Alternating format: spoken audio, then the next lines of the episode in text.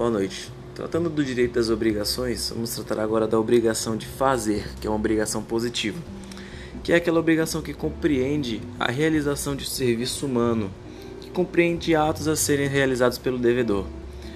A obrigação de realizar uma ação de uma pessoa para outra pessoa. Hoje vou tratar das obrigações personalíssimas e também chamadas de infugíveis é aquela obrigação que somente o devedor pode fazer, ninguém pode fazer por ele. O devedor tem de cumprir pessoalmente a obrigação.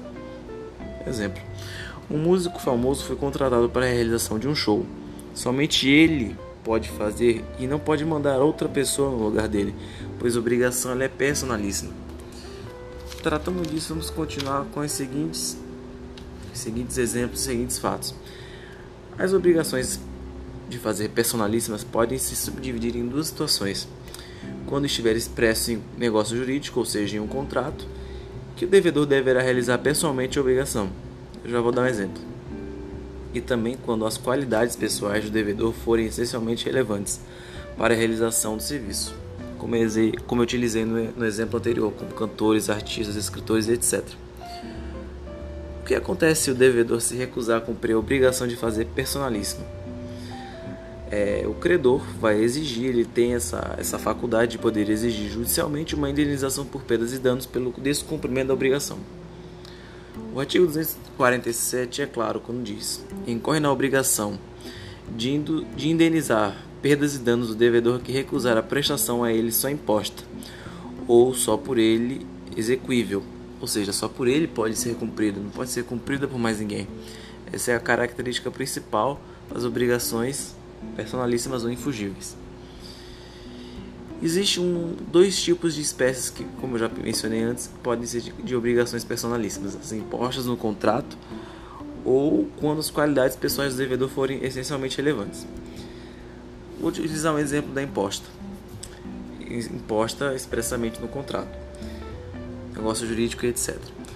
A relação, por exemplo, entre um cliente e um advogado consta expressamente no contrato, no negócio jurídico pré-estabelecido, que um determinado advogado, e só apenas ele, deverá realizar pessoalmente a defesa do seu cliente.